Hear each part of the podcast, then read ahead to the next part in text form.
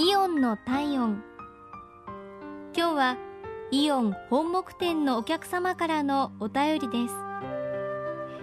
それは離れて暮らしている娘からそろそろスマホにしたらと言われたことがきっかけでした。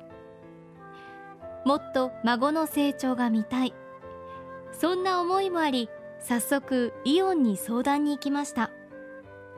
正直なところスマホは難しそうで避けていた自分もいましたが私に対応してくれた店員さんのおかげですっかり不安は解消されました。こんなに簡単ならもっと早く帰ればよかった。そう思うくらい分かりやすくて丁寧な説明。これでお孫さんの成長がいつでも見られますね。その店員さんの言葉の通り今では写真だけではなく動画でも孫の笑顔に癒されています。あの時の温かい接客のおかげでスマホへの一歩を踏み出せました。本当にありがとうございました。